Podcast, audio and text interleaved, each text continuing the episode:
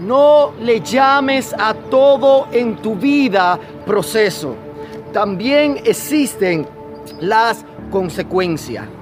Porque cuando le llamas erróneamente a todo lo que sucede en tu vida un proceso, no está reconociendo que hay cosas que han sobrevenido a tu vida producto de una consecuencia, de un error, de un pecado.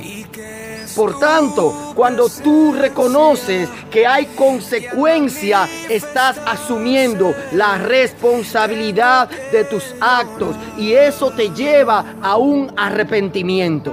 Pero cuando tú le llamas a todo proceso y no reconoces que hay cosas que vienen a tu vida porque tú le has fallado a Dios, entonces tú vas a seguir en el mismo camino. Pero cuando reconoces que le ha fallado a Dios, que ha cometido un error y estás viviendo una consecuencia, pues siempre tendrá la oportunidad de arrepentirte y volver una vez más a los caminos que Dios quiere trazar para tu vida. Recuerda, no todo en la vida es un proceso también existen consecuencias. Dios te bendiga.